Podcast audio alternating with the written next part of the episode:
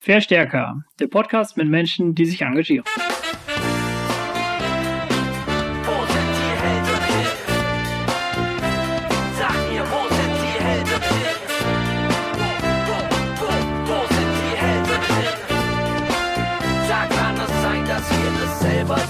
Willkommen zum Verstärker-Podcast. Hier reden wir mit Menschen, die sich engagieren. Und heute haben wir Günesh von der Community Kitchen München zu Gast. Günesh ist Sozialunternehmerin durch und durch. Ihr neuestes Unternehmen ist ein Restaurant in München-Neuperlach, in dem fast ausschließlich gerettete Lebensmittel verkocht werden.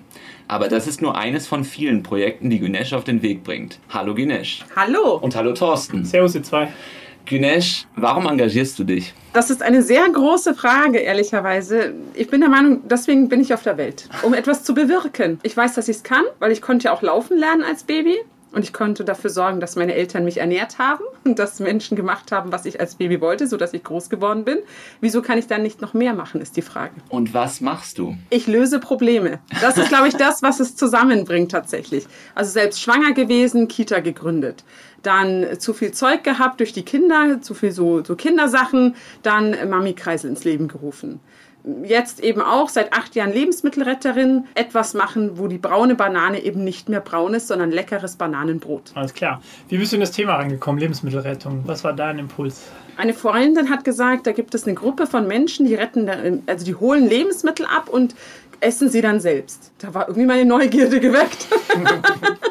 und so bin ich vor acht Jahren zum, zum Lebensmittelretten gekommen. Ist denn das Thema Lebensmittelrettung total wichtig? Also wird so viel weggeschmissen? Es ist tatsächlich global betrachtet die drittwirksamste Maßnahme im Klimaschutz. Die Menschen denken, sie müssen über Tempolimits und, und Fernreisverbote reden, aber wir müssten einfach nur aufessen, was eh schon da ist. Äh, Nochmal eine Ursprungsfrage zu, dem, zu deinen Anfängen. Äh, Lebensmittelrettung, das hat ja immer so ein bisschen äh, noch so dieses Klischee, ja, da steigen Leute irgendwie über Zäune beim Supermarkt ein und dann hinterher klagt der Supermarkt. Wie hast du da angefangen? Gleich professionell oder auch so ein bisschen so guerillamäßig? Ich war ehrlicherweise noch nie Containern, weil Okay. das immer zu einer Uhrzeit ist, wo ich nicht wach bin. Als Dreifachmama ähm, schlafe ich tief und fest zu den Zeiten, wo andere das machen. Und ich habe auch riesen Respekt davor, muss man dazu sagen. Für mich ist, war es einfach so, äh, über Foodsharing konnte ich mich super organisieren. Da gibt es einen Kalender, da kann ich mich eintragen, wann ich Zeit habe und bin dann einfach da, wenn ich da sein soll. Und jetzt hast du ein Restaurant in Neuperlach eröffnet. Was ist das für ein Restaurant und wie kommst du auch auf Neuperlach? Also tatsächlich ist es so, ich habe vor vier Jahren ein Gastro-Konzept entwickelt, wo man eben aus geretteten Lebensmitteln leckere Mahlzeiten macht und diese ausgibt. Grundidee war, dass eben die Banane, wenn sie braun ist, dann möchten viele sie nicht. Wenn man sie aber schält und dann verarbeitet zu leckerem Bananeneis oder eben Bananenbrot oder übrigens selbst auch gemacht Bananenmus oder Marmelade, das schmeckt dann so ein bisschen wie Erdnussbutterersatz auf dem, auf dem Brot. Ähm, da ist es jedem wurscht, dass die Banane braun war. Also war für mich irgendwie relativ klar, es gibt ja schon äh, Lösungen am Markt, die geben sozusagen Unverarbeitetes wieder. Und mir war irgendwie klar, wir müssen noch einen Schritt weiter gehen, wenn wir eben nicht immer nur die Nachhaltigen erreichen wollen, sondern den Mainstream. Hast du mal ein paar Beispiele, was wird alles weggeschmissen?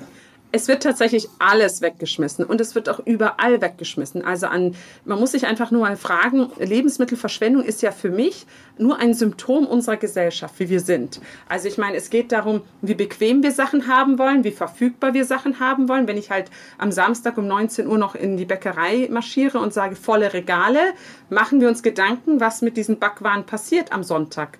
Machen wir uns Gedanken, ob wir die am Montag wieder essen möchten. Wahrscheinlich nicht. Ich will am Montag vielleicht wieder frische Brötchen. So, was passiert da? Wo ist die Lücke? also macht euch Gedanken, was passiert da? Abenteuer passiert da, weil die landen dann oft im Müll oder werden eben gespendet. Aber es ist tatsächlich ein Bruchteil dessen, was wir retten. Das ist so krass. Also wenn ich zum Beispiel zu einer Bäckerei gehe abends und da rette und wir reden von einer Bäckerei, die wirklich nicht groß ist, dann retten wir zwei bis vier Tüten voll, die sind so groß wie Ikea-Tüten. Also riesige Tüten. Okay. Und das jeden Tag. Eine einzelne Bäckerei. Und wenn ich zum Supermarkt fahre, ist mein Siebensitzer voll mit Lebensmitteln. Jeden Tag ein Supermarkt. Und da wird dir dieses Ausmaß überhaupt erstmal bewusst, wie viel wir wegwerfen. Und es sagt einfach viel darüber auch aus, was wir wegwerfen und in welchem Zustand, weil die Sachen sind oft wunderbar. Da ist halt aus einem Netz von zehn Orangen ist eine leicht verdrückt oder vergammelt oder hat braune Stellen. Dann wird das komplette Netz weggeworfen, weil es zu teuer ist, das Netz aufzumachen und dann die neuen Orangen neu zu bepreisen. Das heißt, wir retten dann teilweise im Winter 20 Kilo Orangen, 17 Kilo rote Beete und noch 5 Kilo Ingwer. Ihr wisst, was wir dann machen. Saft. Wenn ihr diese Mengen bezieht für eine Küche, da, da wirst du ja bestimmt nicht irgendwie deine Nachbarn abklappern und sagen, hier habt ihr mal irgendwie drei Paprika über.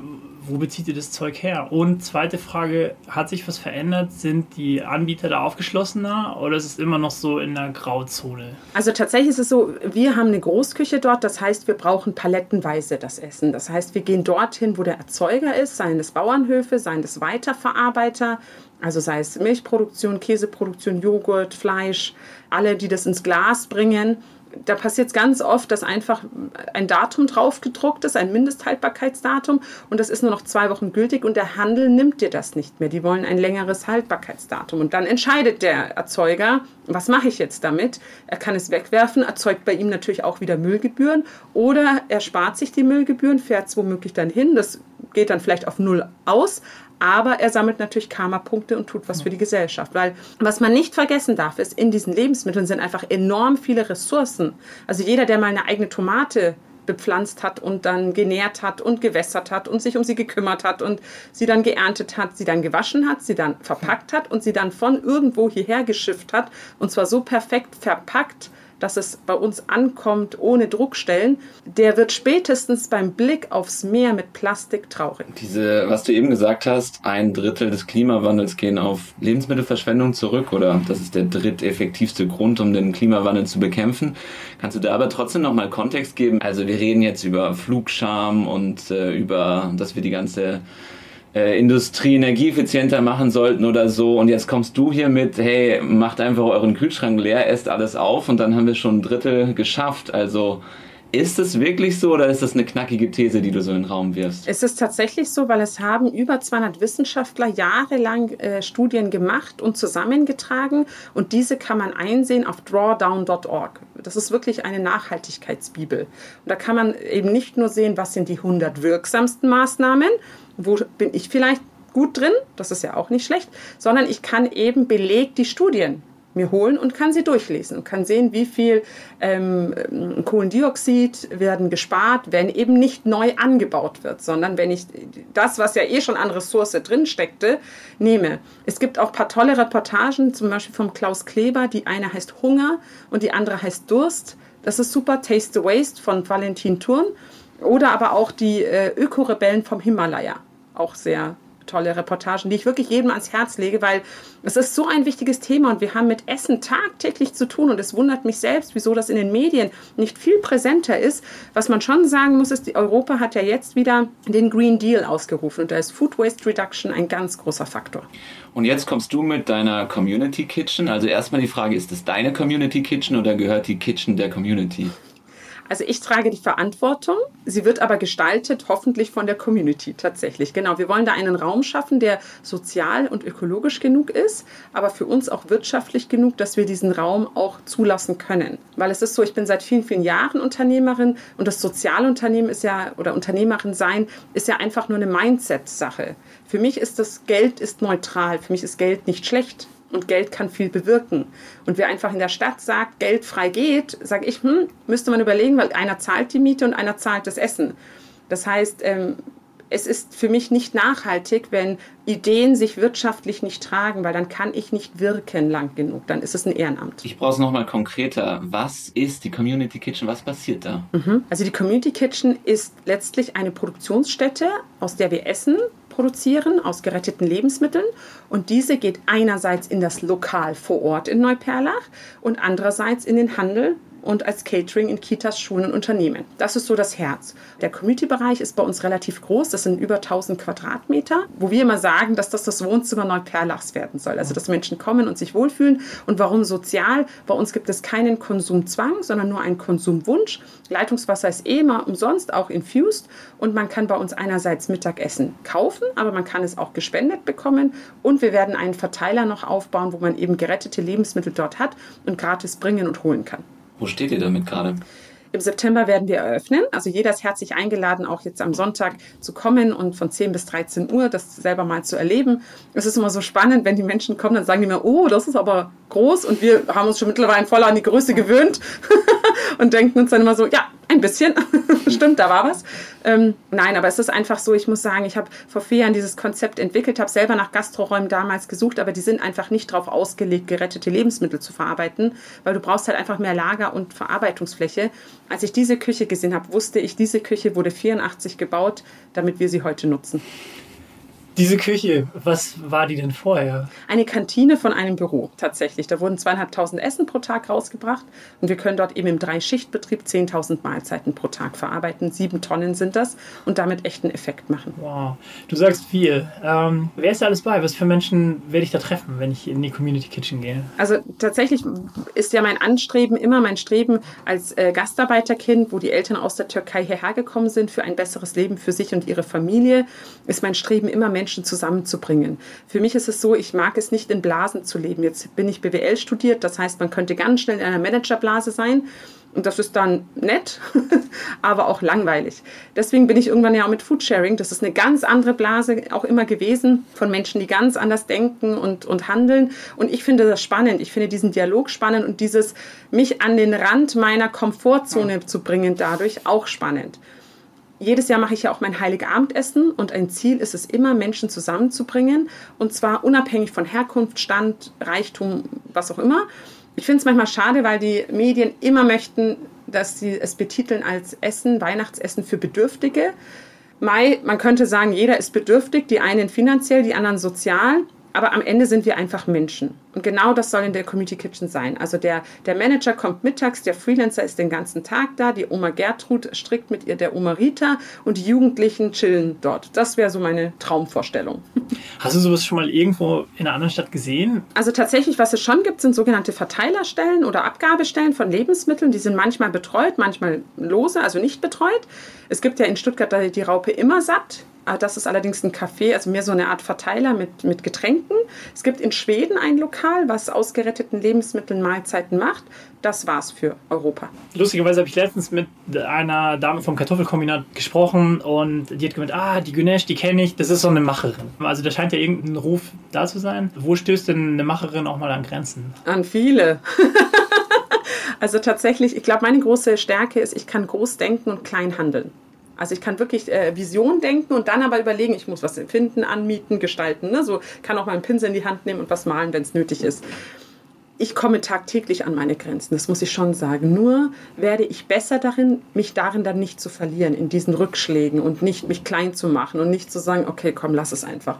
Ich hatte ganz oft schon den Gedanken, ach, gehst du einfach ins Angestelltenverhältnis, komm, machst du einfach ruhige Kugel und in dem Moment schon kommt in mir drin ein großer Schwall von, nein, das ist hm. nicht das Leben. Du willst wirken, du willst was bewirken.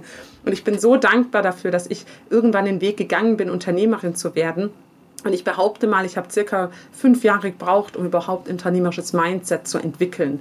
Davor war man selbstständig, viel tun. Ich will nicht sagen wenig ernten, aber viel tun. Und ähm, mittlerweile kann ich Systeme äh, in, implementieren, die mich obsolet machen. Und das ist dann, finde ich, der Moment, wo du Unternehmer bist, wenn man dich nicht mehr braucht für dein Business sozusagen.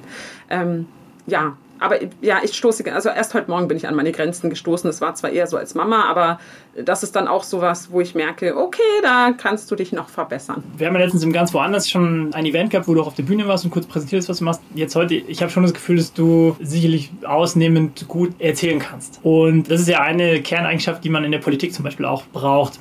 Hast du dir schon mal Gedanken gemacht, wäre das was für dich, in die Politik zu gehen eventuell und sich da auf großer Ebene für die Themen einzusetzen? Also tatsächlich äh, liebe ich Fragen. Fragen öffnen Räume. Ich liebe Fragen zu stellen, wie würde Deutschland aussehen, wenn es keins gäbe? Wie würde Schule aussehen, wenn es keins gäbe? Weil dann äh, oft die Menschen sich klar werden, ja, so wie heute nicht. Auf einmal hat man Konsens und dann kann man in Aufbruch gehen. Ähm, ich finde auch systemisch könnten wir auf politischer Ebene so viel tun. Ich kenne so viele Firmen, die sagen, du Günnisch, ich könnte heute schon auf nachhaltige Verpackung umsteigen. Aber ich tue es nicht, weil heute nehme ich mir die Marge, bin ich mehr wettbewerbsfähig. Aber würde die Politik so ein Verbot machen, und zwar nicht ein Verbot mit Strohhalm, das sind so sechs Sachen, sondern sagen, du, du wirst in Deutschland Handel treiben, dann kommt hier nichts mehr rein, was nicht abbaubar ist oder Recycling oder whatever, dann würde auf einmal Verbot Innovation treiben. Und auch da sind wir wieder, das ist so bequem wir sind Status quo erhaltend. Wir wollen nicht aufbrechen. Wir wollen einfach nur, dass es uns weiterhin gut geht. Dass eine Überschwemmung kommt, die wir nicht kontrollieren können, damn. Das hat keiner kommen sehen anscheinend, genau. Nee, und tatsächlich nochmal zu dieser Frage, Lust hätte ich schon, ich weiß nur nicht, ob ich die Strukturen aushalten würde. Tatsächlich, das muss ich nur sagen. Also ich bin halt jemand, ich möchte keine Zeit verschwenden. Ich brauche nicht großes Gelabere. Ne? Ich muss mich nicht profilieren. Und sowas macht mich manchmal irre, wenn man dann in Meetings sitzt und sich dann denkt, das hätte man auch in einer halben Stunde machen können, anstatt drei. Also Okay. es geht halt um Lebenszeit. Ja. Aber ich möchte bewirken und ich glaube ganz fest an unsere Kita-Gründungsnamen, Ki- Karl und Liesel, Karl Valentin und Liesel Karlstadt, der ja gesagt hat, wir brauchen unsere Kinder nicht zu erziehen, sie machen uns eh alles nach. Und Kinder kann man wunderbar ersetzen durch Mitarbeiter, Menschen, sonstiges. Und das passt dann. Wir brauchen Menschen nicht zu erziehen. Sie machen uns eh alles nach. Du hast gesagt, äh, in der Politik könnte man zum Beispiel Rahmen schaffen für bestimmte Sachen. Ich weiß, in Frankreich gibt es jetzt dieses Gesetz, dass keine Sachen mehr weggeschmissen werden dürfen aus dem Handel. Hast du das Gefühl, so etwas bewirkt etwas? Auf jeden Fall. Sowas bewirkt etwas, wenn eben die Persönlichkeiten in der Politik zeigen, das ist uns wichtig. Auf jeden Fall. Und mit diesen Rahmen schaffe ich ja wieder Möglichkeiten. Auf einmal sind dann neue Businesses, die das abnehmen, die das dann verarbeiten oder wie auch immer. Und es schafft ein Bewusstsein. Absolut. Tatsächlich ja. Nur äh, hat ja die Frau Kaniber hier in Bayern schon gesagt, wir brauchen das nicht, weil wir haben ja Foodsharing und die Tafeln. Wobei man bedenken muss, das sind ehrenamtliche Organisationen und die retten auch nur einen Bruchteil dessen, was weggeworfen wird. Also es ist keine Lösung tatsächlich eines Problems. Ja, nochmal zur Community Kitchen. Wenn ich das richtig verstehe, das ist ein Zwischennutzungsprojekt. Das heißt, ihr habt wahrscheinlich zugesichert drei, vier, fünf Jahre und dann ist unsicher, was passiert danach damit. Und das ist ja in München ein großes Thema. Wie gehst du damit um? Macht dir das Stress? Überhaupt nicht. Also für mich sind es nur Möglichkeiten und Chancen, weil weiß irgendjemand, was in fünf Jahren ist? Nein. Also selbst wenn ich einen Mietvertrag hätte mit 10 oder 25 Jahren, wüsste ich ja gar nicht, in fünf Jahren will ich das überhaupt noch, läuft das überhaupt, etc. Für mich war das von vornherein eine Chance, dass ich diese Räume überhaupt habe, diese Großküche überhaupt habe, so eine Infrastruktur, auch in Neuperlach, wo so eine soziale Goldgräberstimmung ist, weil da ist nicht viel. Das heißt, die Menschen vor Ort, 50.000 Einwohner, sind enorm dankbar dafür, dass man sich mit Herzblut in was reinhängt und für die eben ein Wohnzimmer entwickelt mit ihnen gemeinsam. Also tatsächlich gibt es nicht eine Sekunde, die mir Angst macht. Nicht einmal, dass ich denke, oh, nur fünf Jahre, weil das ist auch wieder das, um hinzuleiten, die Sicherheit bin ja ich nicht der Mietvertrag, nicht die Dauer. Ich mache das und ich bin mir sehr sicher, dass wenn wir dann schön strahlen nach außen, dass die Stadt München uns schon einen Ort finden wird, wenn es soweit kommt. Okay. Du hast jetzt ein paar Mal gesagt, die Community Kitchen wird so das Wohnzimmer des Stadtviertels. Und es gibt ja immer ganz viele Konzepte für Stadtplätze und so. Und manchmal werden sie super angenommen, manchmal nicht so. Was würdest du sagen, was- sind für dich, sehr kurz gesagt, zwei, drei Zutaten, damit ein Ort der Teilhabe auch in der, in der Praxis gelebt wird dann? Also zwei Zutaten, die ich essentiell finde, die wir Gott sei Dank bei uns haben, ist einmal der Mensch. Menschen lassen sich von Menschen führen, Menschen folgen Menschen. Das heißt, äh, meine, mh, wie soll ich sagen, meine Empfehlung an die Stadt ist natürlich dann immer, sucht euch Menschen, die auch Lust haben auf den Dialog, gar nicht, die vielleicht verwalten wollen und die das irgendwie sauber haben wollen oder sonstiges, das ist auch wichtig, aber du brauchst vor allem Menschen, die in den Dialog gehen mit anderen Menschen. So, das ist das eine. Und das zweite ist Essen. Davon haben wir ein bisschen was. ja, alles klar. Vielen Dank von meiner Seite. Hat Spaß gemacht. Danke Bin euch. sehr gespannt. Ab wann kann man vorbeischauen? Ab September. Wow, okay. Paul? Günesh, auch von meiner Seite vielen, vielen Dank und auf bald. Danke euch. Ciao. Tschüss.